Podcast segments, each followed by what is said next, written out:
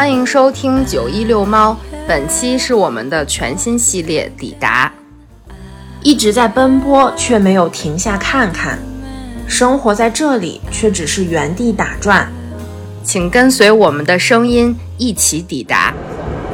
下一站，张自忠路。The next station is 张自忠路。为了您和他人安全，请您全程佩戴好口罩。Hello，张自忠路站到了。张自忠路。闭口。毋庸置疑，秋天是北京最美的季节，所以我们把秋天选作了抵达零零一的目的地。郁达夫在《故都的秋》里写道：“在北平，即使不出门去吧，就是在皇城人海之中租人家一船破屋来住着。早晨起来泡一碗浓茶，向院子一坐，你也能看得到很高很高的碧绿的天色，听得到青天下驯鸽的飞声。从槐树叶底朝东细数着一丝一丝漏下来的日光。”或在破壁腰中静对着像喇叭似的牵牛花的蓝朵，自然而然的也能够感觉到十分的秋意。我们现在从张自忠路地铁站走了出来，一出来马路的对面就是原来的段祺瑞执政府。你知道我一出来先看到了啥？鸽子。不是，那边有个核酸检测点儿。哇哦！哎，不过我这今天真的两天了，我得我得做，要不然六两天，咱不是刚做的吗？明天第三天不想出门，然后六号还要去看话剧，一会儿做，一起做。要咱们去那门口溜达一圈。行呀。今天天儿挺好，就是有点冷，就因为昨天下了雨嘛。昨天下了雨，今天很清凉。哎，空气中还弥漫着一股香喷喷的食物的味道。在灰沉沉的天底下，忽而来一阵凉风，便淅沥索落的下起雨来了。一层雨过，云渐渐的转向了西去，天又清了，太阳又露出脸来了。着着很厚的青布单衣或夹袄的都市闲人，咬着烟管，在雨后的斜桥影里，上桥头树底下一立，遇见熟人，便会用了缓慢悠闲的声调。微叹着，互答着说：“哎，天儿可真凉了，可不是吗？一层秋雨一层凉了。昨天北京恰巧也下了一场大雨，今天气温一下子就降了下来。走在路上，感受到了夏天已经彻底过去了，空气是清爽的，不再黏腻，有些微凉。我觉得今天都有点那种冬天的感觉。”就是你吸进鼻子都是那个凉飕飕，是，但是就是那种很清爽。前两天都是那种树还是绿的，但是 黏腻腻。我们来看一下写的什么。我记得是，我记得说这个是一开始是那个康熙的九儿子的王府。和亲王府和贝，后来是和亲王府。啊，先是一个贝勒府，然后是清陆军部和海军部旧址，然后变成了段祺瑞执政府的旧址，然后是人大的旧址。雍正第五子亲王府。一九二四年直奉战争结束后改为段祺瑞执政府。啊，现在还是人民大学的老校区。应该。是吧？在承担教学任务，但是还是留着的，还是爱国主义教育基地。这个楼可好看了，我们在门口看一眼嘛。来都来了，一出地铁站，我们就路过了位于张自忠路三号的段祺瑞执政府。这里看起来是一个历史感特别浓重的地方。因为最初这里是清朝康熙帝皇九子胤堂的府邸，雍正在位时呢，又改成了第五子弘昼的和亲王府。民国以后，这里是北洋政府的海军部所在地。一九二四年直奉战争结束后，又改成了段祺瑞执政府。这里也是中国人民大学的老校区。主体呢，因为现在进不去，但是从外面还是可以看到，它是一座工字形的清末民初仿欧洲古典风格的建筑，看起来还是非常独特、非常好看的。现在这里是封闭的，据说只有院内酒吧的工作人员出来接应你才可以进去。嗯，再加上疫情的原因，进去就更难了。所以门口这些层层的关卡呢，也给这片灰黑色的欧式建筑群增添了一些神秘感。不过呢，我倒是进去过一次，应该是二零一五年一月的时候，那时候我刚到北京没多久，小猫卡来北京找我玩儿。嗯，我还特别清楚的记得那天是一个阴天，当时也不需要任何的借口，就直接可以走进去转一转。不论是前面的主楼，还是后面的花园，都充满了一种时代感，好像走进去就穿越到了旧时代一样。原来这个楼我第一次来的时候不是这样的，我觉得他们整修的好像好了一点。我第一次来的时候还是那种很落魄。大国民研究院走。但这个建筑很好看。我第一次进去是二零一五年，啊当时我跟那个吴二英，啊，我们两个一起。它里面有一个那个咖啡店，当时如果你去那个咖啡店的话，它门口的人就不会问你，而且当时不是没有疫情嘛，所以也没有现在管的这么严。后面还有筒子楼呢。我第一次看到筒子楼，啥样的？就是那种一个楼道里有共用的哦厨厨房的那什么那种。当时不知道为什么，就是感觉那儿的一切都非常的北京，或者说非常的北平。我当时还在朋友圈写下了一句说：“嗯，老舍说他理想的家庭顶好是在北平，我也想不出更好的安家的地方了。”所以从那个时候开始，我就觉得好像和北京有了更深一层的连接。嗯，觉得北京是一个适合我安家的地方。氧化气。它是人大供应站，但是我后来在就是东四这边玩的时候，才看到那边那个楼，好像那个是东楼他们的。今天的天气很好，虽然呢气温不太高，还有点风，但是天高云淡。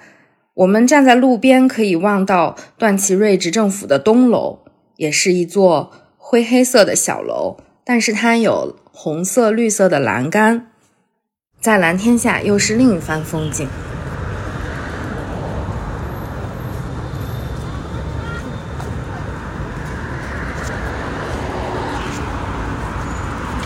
就建筑感觉挺民民国的，你不觉得吗？嗯，有点西式欧阳的那种时候都已经是清清清什么时候了？但挺早的，康熙的时候就有这块地儿。那后来慢慢的，真是秋高气爽呀！下面去哪儿啊？感觉应该脑袋顶上如果有个小柿子的话，就更小柿子，啊，就是柿子呀，在树上有个柿子树的话，感觉就更秋天了，你不觉得吗？我现在觉得已经 树还绿着，但是已经入冬了。没有那么冷了。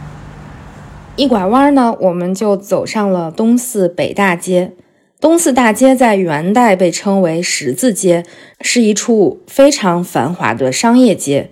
嗯，这条大街上曾经有很多非常知名的商铺，虽然很多都已经消失在了历史的长河中，但是还有一些老字号、老商铺被延续了下来。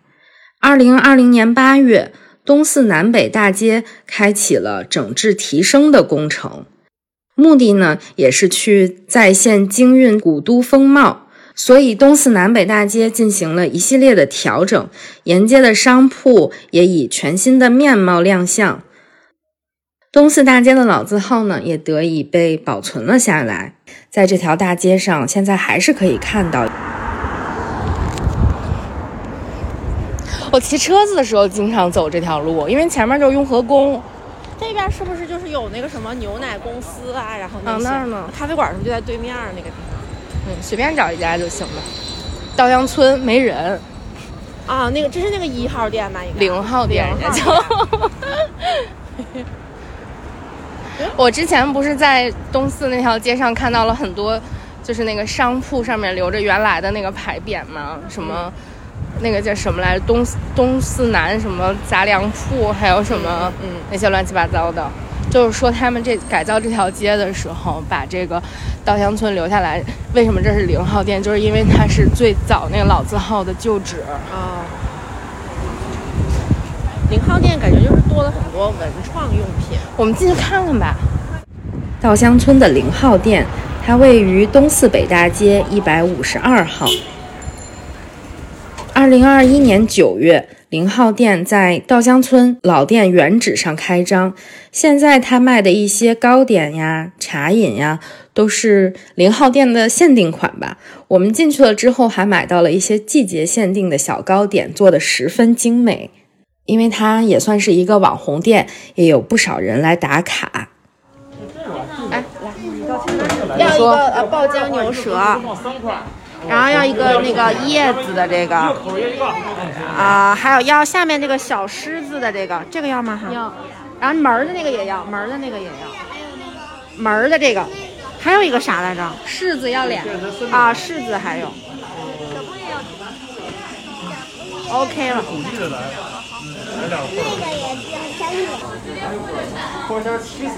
哦，去那边打包。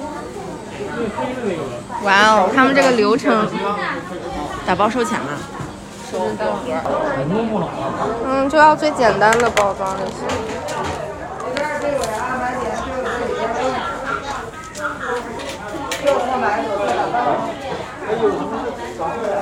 之前骑行的时候，就经常路过东四南北大街，在这条大街上走路，嗯，感觉也特别的舒服，街道特别的宽敞，也非常的干净，而且周边的胡同呢，也有一些嗯知名的故居或者是比较有趣的胡同的名字，都等待着大家去挖掘。而且这条街上的古风貌被保留了下来，和现代又成了一个完美的交融，所以走在街上就觉得非常的舒服，非常的有趣。我和九一呢也走到了一家咖啡店，在前面坐下聊了一会儿天儿。有有什么推荐的？哦，你们还有茶？你要喝茶？茶杯，我只是惊讶惊。点茶我就二百了，你要啥？我跟你一样，两个二百啊。嗯，两个热的。嗯。外面可以坐吧。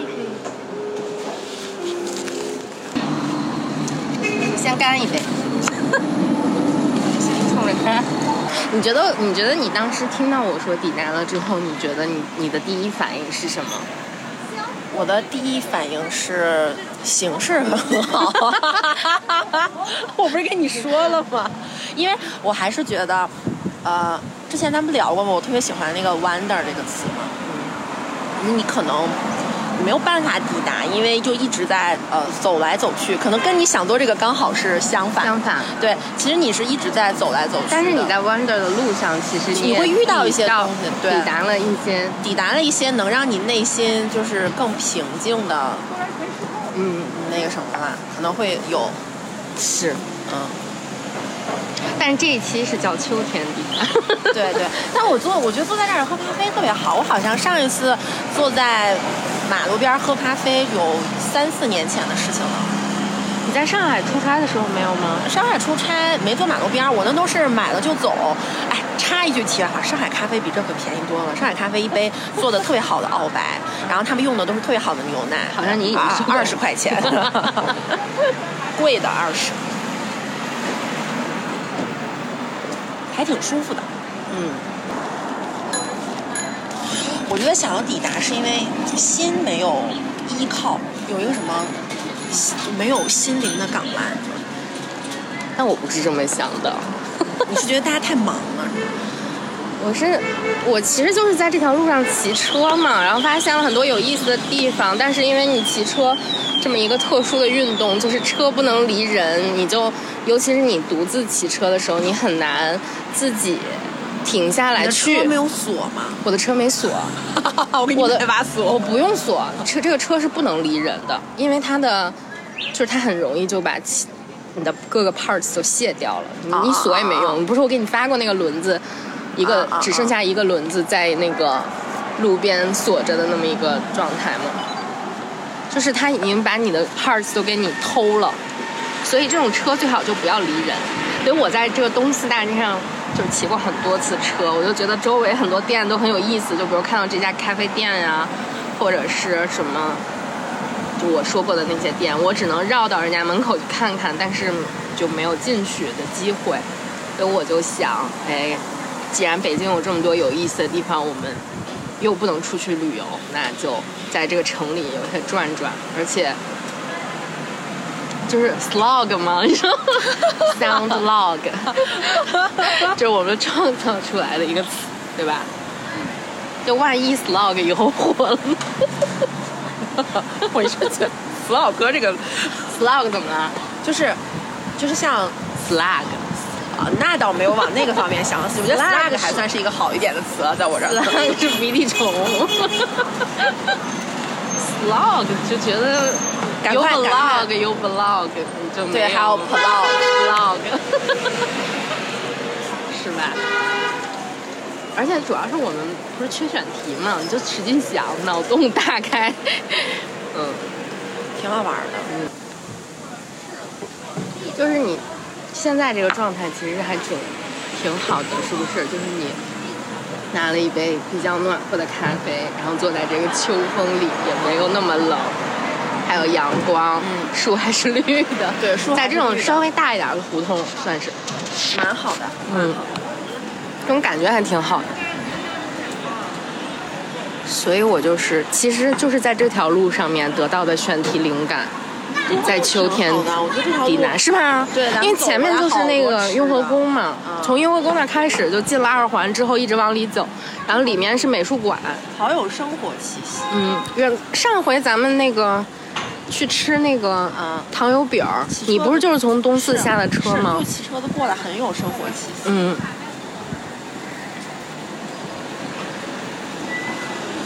所以我就说，以后我们可以可能因此而走出家门，不再 不再宅，是不是？最近几年有点太宅了，也没有旅游的机会。我今年确实想了想，去年还去了趟武汉，今年哪儿都不敢去，连家都回不了。好可爱呀！所以回到我们那个主题，首先因为秋天很美，但是也因为秋天的时间很短，你要是不仔细看的话，它就没了。嗯，所以就稍微有一点形式感。其实不是形式感，仪式感。就是我之前我和小杰杰不是拍过那个 vlog 吗？我们也是在秋天，还放了那首《残夏》。秋天很适合啊。嗯，秋天等等那个银杏再黄一点儿，然后又没有大风，十月底，对，啊就很美。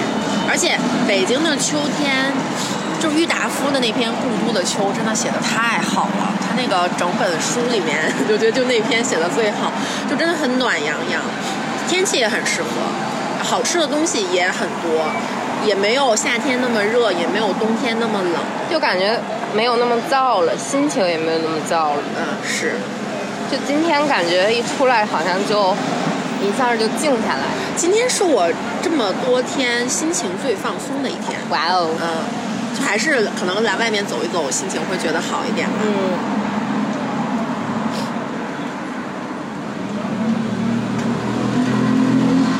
秋天真的很美。你还记得去年秋天咱们做的那个音频的主题是什么吗？秋天到了，我想谈恋爱。对。为什么来着？好像是是因为一个什么事儿。也不是，是你自己忽然想到的。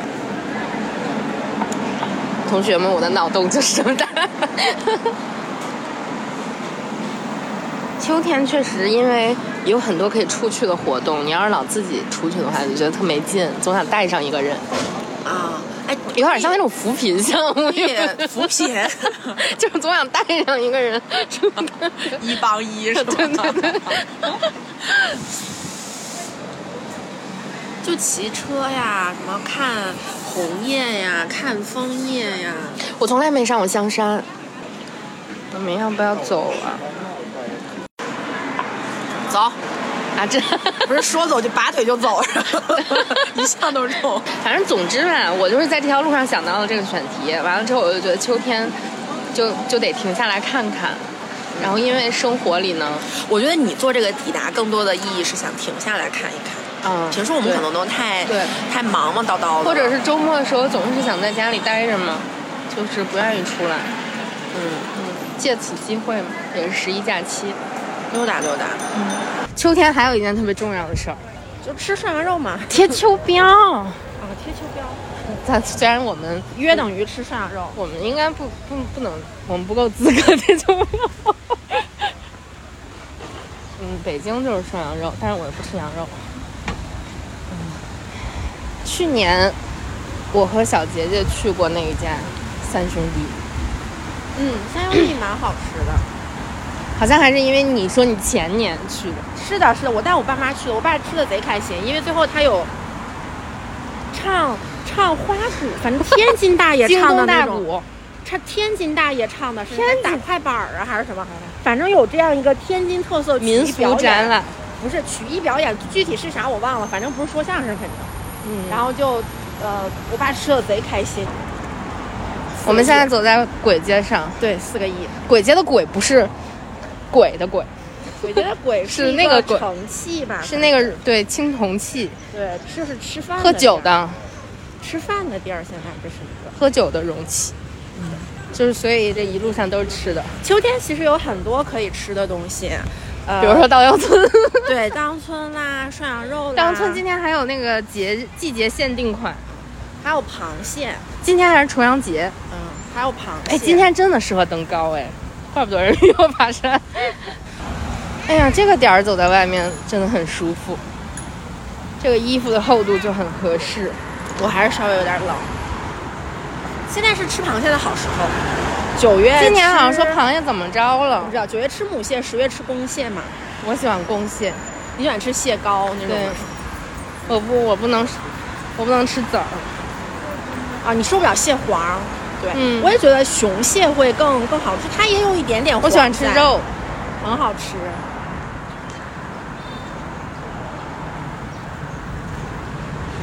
尤其是秋天到了，各种火锅都可以安排起来。嗯，猪肚鸡火锅，咱们去年吃的那个潮汕火锅也很好。对啊，潮汕火锅啦，就这种清汤。我们现在吃就是说什么吃的，好像都是我去年吃的，因为我已经我觉得我已经一年没有在外面吃过饭了。啊啊，真的。我上次吃饭好像就是跟小杰姐去的那家店，一年了，十月份出来吃饭吗？嗯，堂食。那我吃的还有一个爆肚，然后我同事说巨好吃，然后来吃吃了一个老北京老北京 taco 嘛，就是玉米面玉米的那个 老北京 taco，玉米的那个底儿，然后上面放满了韭菜，然后烙的那个咯吱咯吱脆的那种。啊，披萨吧，老北京披萨，韭菜馅儿的，韭菜 topping 的。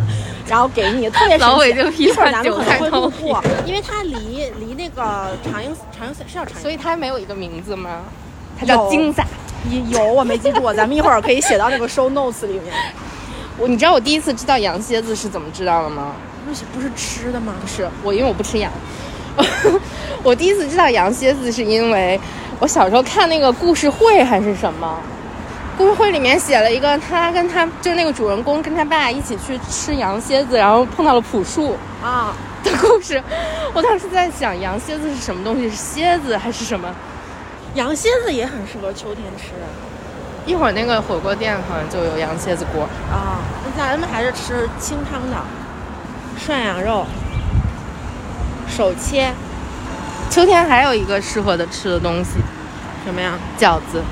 为啥饺子一年四季每个四季节每一个 不是每个逢年过节时节都可以吃饺子，所以秋天也可以。是北方人庆祝一件事情。我好久没吃过家里的饺子，一年多了。我也是。你过年还回家了呢，我连过年都没回过家。啊。我需要等到下一个窗口回家一趟。每到一个时节，总有点好吃的出现。二十四个节气，至少有一百零八种美食等着我们。中国人确实太会吃了。梁实秋在《雅舍谈吃蝉》这一篇里，为我们这样的馋猫这样辩解：北平人馋，可是也没听说有谁真个馋死，或是为了馋而倾家荡产。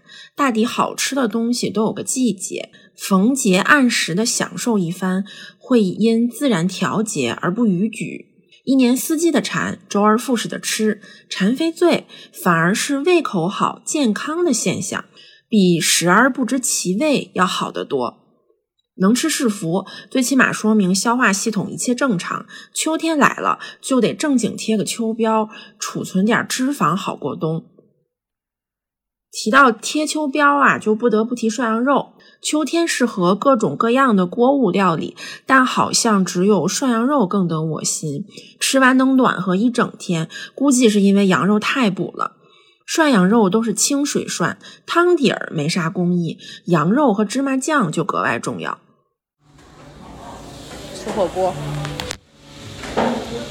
选两件。那我点选好了。啊？点啥菜你没有不要点了吗？菜，你不是点了一个蔬菜吗？蒿子杆我点了只点了一个菜，点了大白菜。不知道那个拼盘里有什么。蔬菜拼盘啊，蔬菜拼盘里面是生菜跟豆苗，看起来点了白菜。小料你点了啊？嗯，嗯，我还点了一个牛肉腐也你你点我只点了一个炸响铃。点豆腐吗？能吃了吗？两个菜，一个响铃，两盘肉呢。一会儿再说。谢谢。那小亮是拿俩麻将吗？对，两个麻将。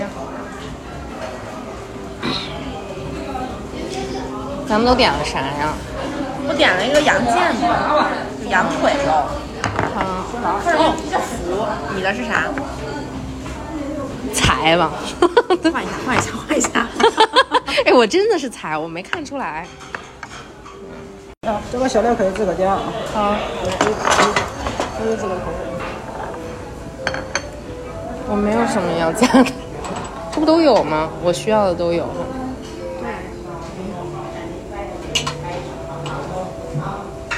疯狂你。你把人家的香菜都咬完了。他还会再续的。大葱。哦，有小葱，小葱。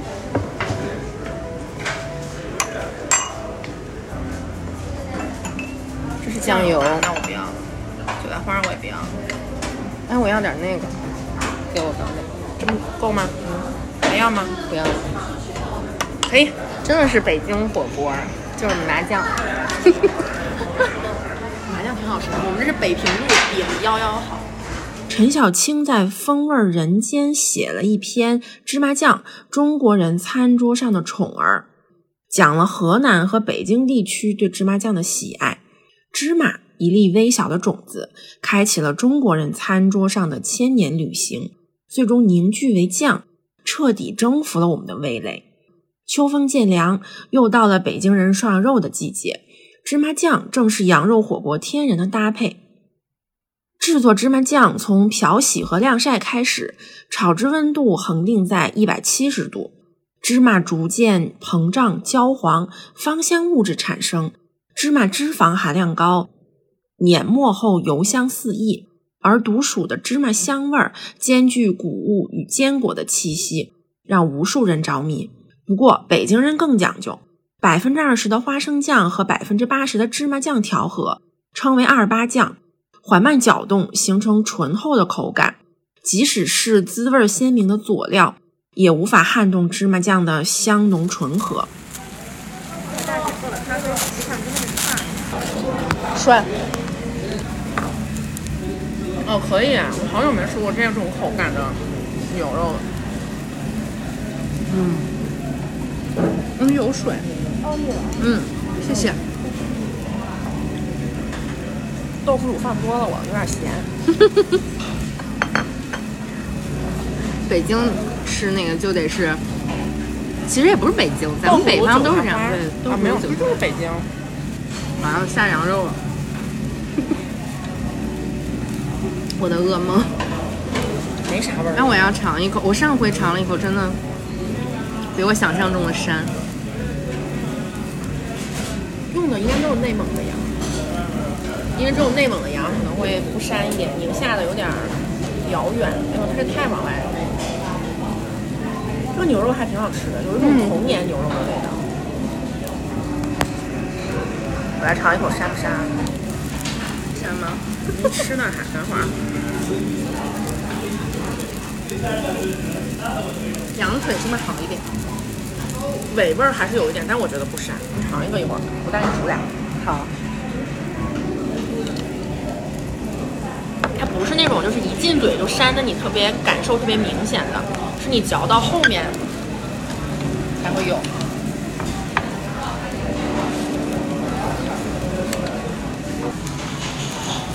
好像比我上回吃的要好一点。没啥膻味，到最后面后面有有一点痒膻了但是一进口是没有的。嗯，北京好吃的涮肉馆子叫得出名的有聚宝园、满恒记、情谊草原等等。早些年大家吃的都是冷冻羊肉卷儿，切薄片儿。这些年手切鲜羊肉的风头越来越盛，好的手切不经冷冻，立盘不倒，肉感更加敦实软嫩。但其实大部分用的都是内蒙羊，大草原滋养出来的羊肉膻味儿几乎没有，鲜美极了。没试过的朋友们，不如去我提到的几家馆子试一下，一定能多吃两盘儿。秋天有什么电影可以看吗？花束般的恋爱，哦，那个很适合那个那个好像是圣诞节也很总体很温暖吧，但是很适合。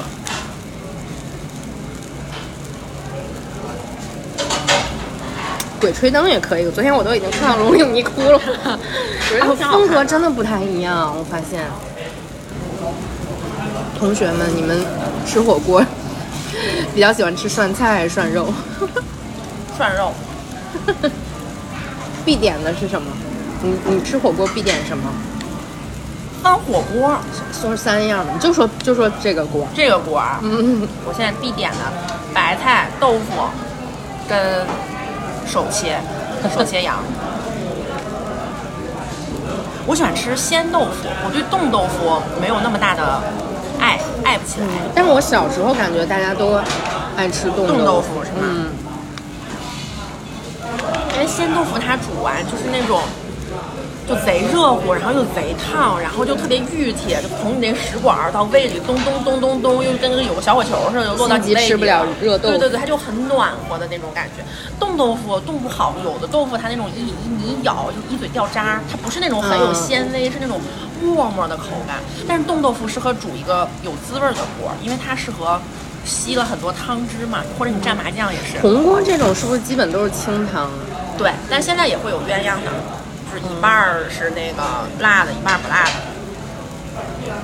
这还是铜锅呢，像他们很多不是还那种景泰蓝的小锅？嗯，四那个叫什么来着？什么涮肉？南门涮肉不，就是？景泰蓝小锅，景泰蓝大锅。我必点的是，肯定得有盘肉，但是应该是牛肉。嗯，无所谓什么牛肉吧。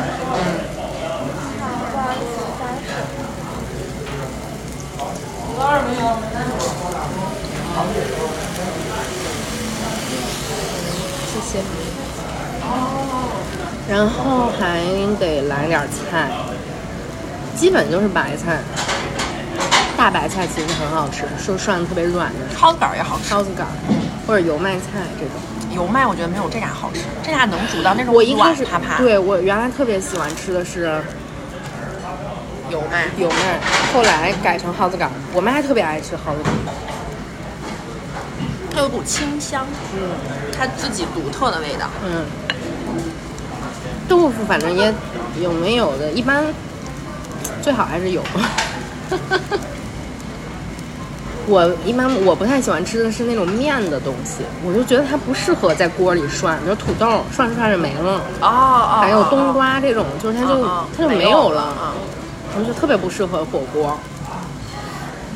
但是老北京涮肉，我觉得 有一个基本上我吃过做的都挺好，就那个麻酱烧饼，嗯，就是所有火锅店里的那个麻酱烧饼，它个儿特别小，然后就贼好吃一。块钱一个，两块钱。火锅店贵，鸭儿里的那一块钱一个，那不就是还还很大？对，那天不是上周感冒了吗？我还在想这个问题。我感冒的时候吃了自己做的疙瘩汤、小米粥什么的，嗯，然后我就在想，这个就是我生病时候的那种 comfort food 是吗嗯，而且都是主食、碳水。嗯，所以秋天的 comfort food 是什么？肯定第一是火锅，因为你一个夏天都没吃了，太热了，各种火锅都可以。燥的但是秋。天我羊肉火锅，我通常秋会天你就吃羊肉呗，你就就是对，因为吃完之后特别暖暖和真的特别暖。吃吃牛肉就没有那种暖的感觉，它会暖身，就你整个就会它有点燥。我最喜欢火锅的一个原因就是因为麻酱。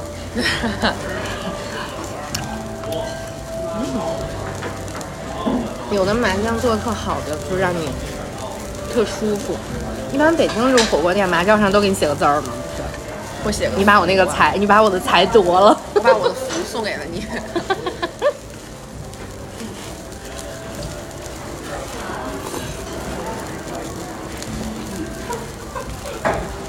但你不觉得福是就是范围比较大，你想要什么都行，什么福都行只要钱。啊？对。滚烫的羊肉被浓稠的酱汁包裹，延长了风味在口腔中的驻留，让这段美妙的时间更为缠绵。除了芝麻酱的味道，现在涮羊肉的馆子更喜欢讨个好彩头，用稀了哐当的豆腐乳写上“福寿财”等字样，让你拿到芝麻酱那刻就先接受祝福。哈哈哈。韭菜、葱花、香菜、辣椒油一般都是自助的形式，想吃什么都可以随意添加。就像四川火锅店已经有了麻酱，铜锅涮肉也有了鸳鸯的锅底，口味游人，忠于好羊肉和好麻酱也足够了。吃饱喝足，馋虫也解了，秋膘也贴了，咱们接着溜溜弯消消食儿吧。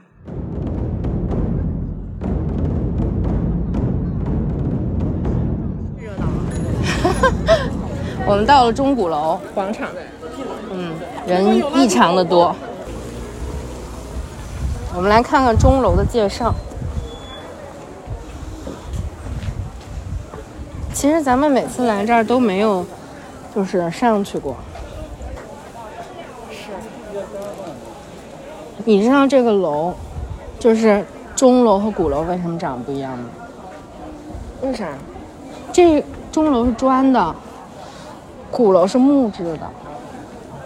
因为钟楼被烧过好几次，哦，失火了好几次，失火再重建，失火再重建，然后后来他就用砖造了之后，而且它的顶是黑顶，啊，防火。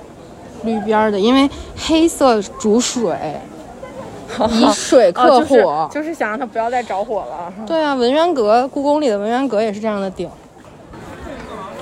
我一直很喜欢的是钟楼，因为我觉得它长得不一样，很喜欢长得不一样的东西。我就觉得这广场挺好。北京钟鼓楼是现存钟鼓楼中保存最完好、体量最大的一组古代建筑。鼓楼在元朝的时候就已经建立了，明朝时又在现在的位置上重新修建了鼓楼，是一座楼阁式的建筑，高四十六点七米，下层是砖石结构的墩台，上层是木构重檐建筑。钟楼呢，位于鼓楼的北面。看起来要比鼓楼高一点儿，又瘦一点儿，是全砖石结构的。这个是因为啊，钟楼自建成以来屡次遭遇了火灾，在清乾隆十年再次重建了钟楼，为了避免大火，就改用了砖石结构。我想呢，钟楼顶现在的黑琉璃瓦绿剪边儿也是要防火之意，因为在五行中黑色主水。寓意是以水克火。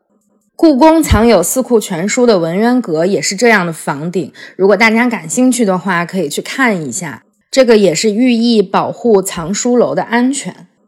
钟鼓楼是我在北京最喜欢的地方之一，一个是因为古建之美，还有就是因为这里虽然位于中轴线，却在大多数的时候都没有热门景点的那种喧闹，嗯，还是充满烟火气的。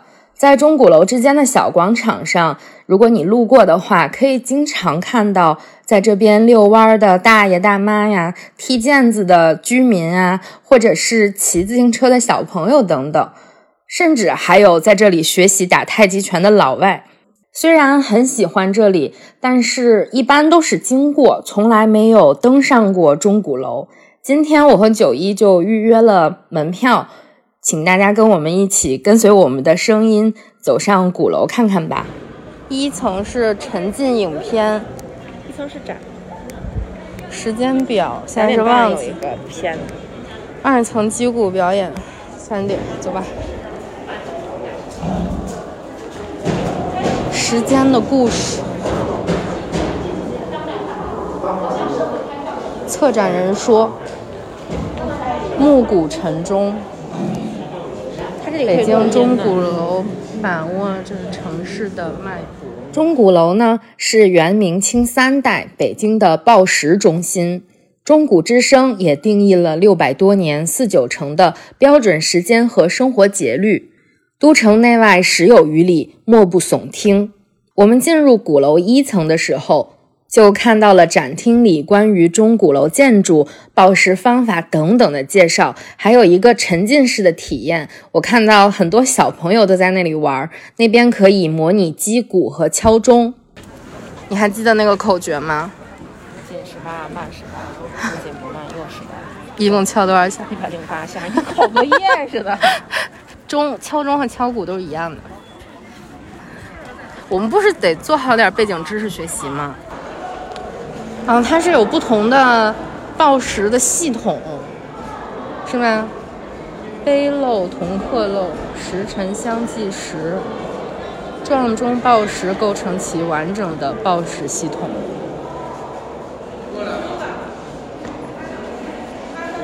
定更和亮更皆为先后。先击鼓后撞钟，钟鼓均敲一百零八声。北京钟鼓楼报时的基本方法就是暮鼓晨钟。暮鼓晨钟并不是说晚上要敲鼓，早上要撞钟，而是说每次报时都是要先击鼓后撞钟。我们在一层展厅里看到的介绍里面说，古人把每夜划分为五更。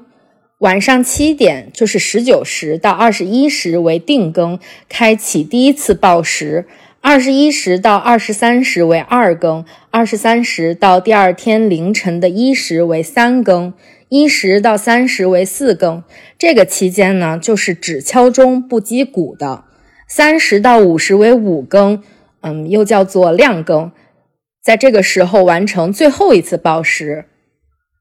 所以呢，每天的报时都是始于暮鼓，止于晨钟的，所以叫做暮鼓晨钟。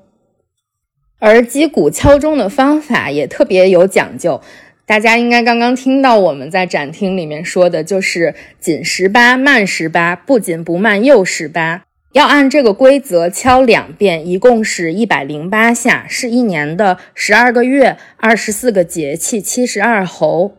所以相加之和就是一百零八下。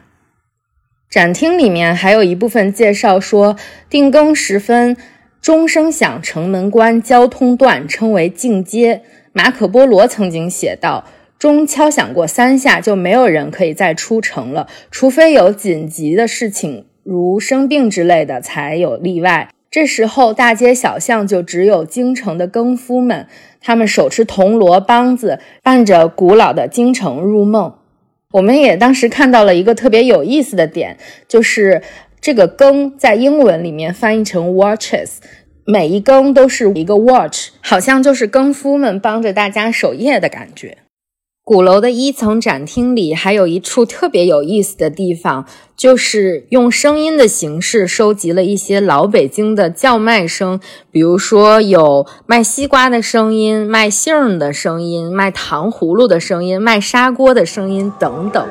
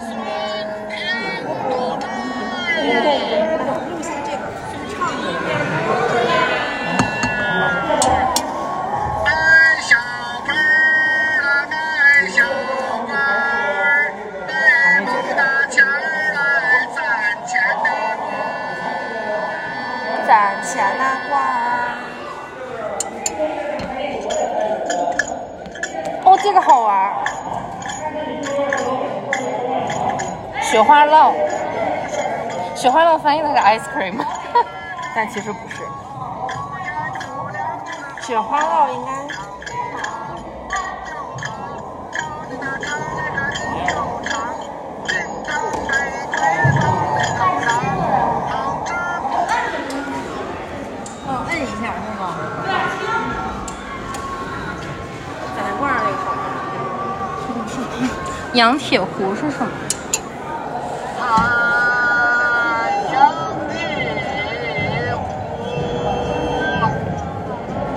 秀丽的不换的，举高举鼓，举鼓鼓。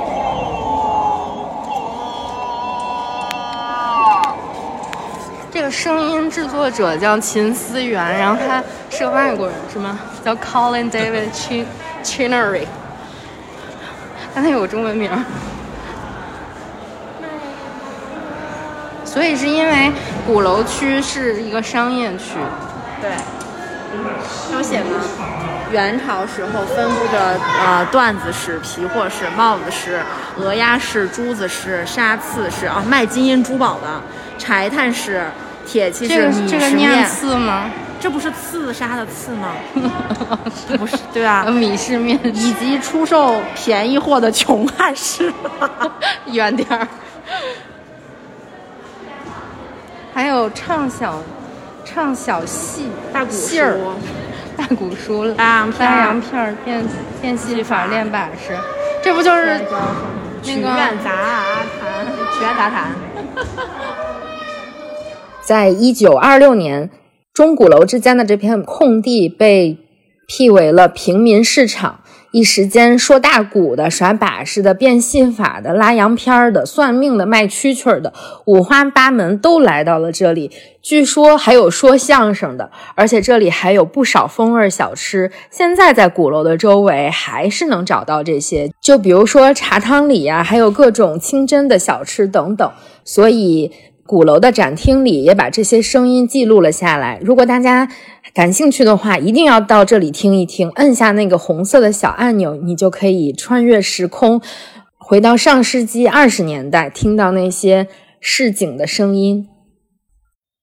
接着，我们就爬上了陡峭的台阶，来到了鼓楼的二层。我上一次这么费力的爬台阶，还是在嗯意大利佛罗伦萨的乔托钟楼。天呐，我们现在要开始登楼了。Oh no！拍一张吗？你先上，你先上。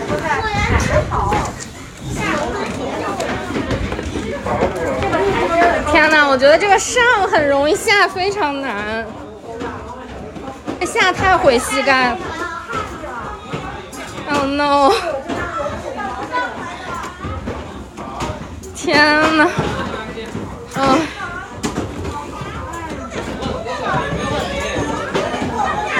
我好怕上下上面的人滚下来。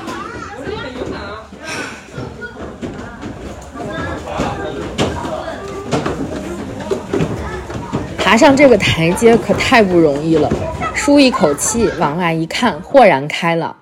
扭头再一看，陡峭的楼梯就在脚下。又在为怎么下去发愁了。你看景山吗？王府井儿、北海的白塔，下面过去的不就是那个烟袋斜街吗？后海那边。哎，这边看 CBD 好好看啊！怎么下去呢？那上面插了好多红旗的，还是人民大会堂？我估计是。那不是国家大剧院吗？国家大剧院旁边人民大会堂插了好多红旗，上面嗯一溜红旗。哎，我还说这外廊不开呢，结果这外廊还一直开着，还那边关了。不能走到那么靠前。站在二层的外廊远望，外面是地安门大街，尽头是景山，可以看到万春亭。再往远还能看到北海的白塔、国家大剧院。嗯，在东边有 CBD 的中国尊。如果往北看的话，还能看到奥林匹克塔、望京 SOHO 这样现代感极强的建筑。北京真的是一个国际大都市，现代与古代完美的交融。二层的展厅里呢，主要展出的是一个巨大的主鼓和二十四面小鼓，而且在鼓楼重修之后、对外开放之后呢，每天都有几次击鼓表演。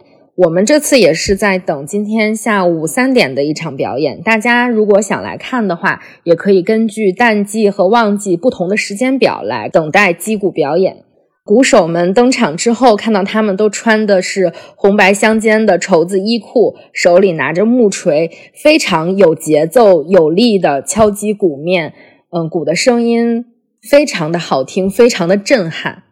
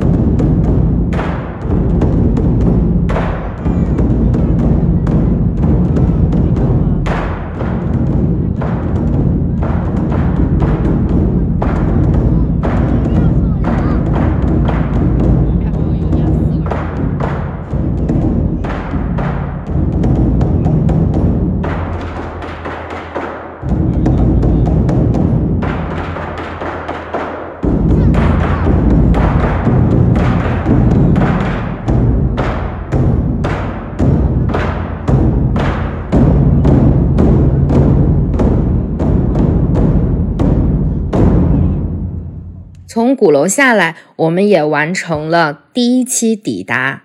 在秋天抵达，我们从东四大街开始，经过簋街，还吃了铜锅涮肉，又到了钟鼓楼。这一天过得非常舒服。从鼓楼下来，我们也看到了期待已久的信鸽，一群白色的信鸽在蓝天中翱翔，飞过红墙灰瓦边。这一幕真的特别特别特别的北京，好像和我们平时在工作的时候看到的北京是完全不一样的。不知道大家对于我们这一期节目有什么样的想法呢？跟着我们的声音一起云游北京，是不是也是挺有意思的？那么接下来我们去哪里抵达呢？感谢大家收听这一期九一六猫。如果大家对我们的节目感兴趣，或者对这一期抵达有自己的想法想告诉我们，请不要忘了在评论区里留言哦。还可以把我们推荐给更多可能喜欢我们的朋友。如果想订阅我们的节目的话，可以在小宇宙 APP、喜马拉雅、苹果 Podcast 搜索“九一六猫”，就可以收听我们的往期节目。抵达第二期，那就让我们去书店吧。Brown. And they cover this lonely town. Then i miss your kiss when the leaves turn brown. When the snow comes down. And it covers this lonely town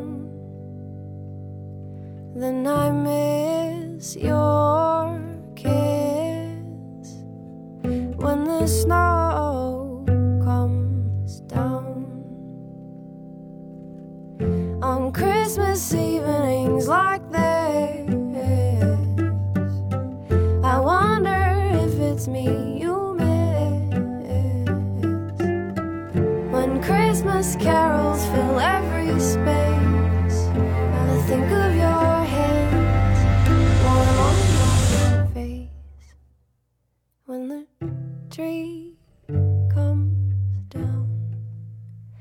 I'm sweeping needles up from the ground. Then I miss your kiss on a Christmas night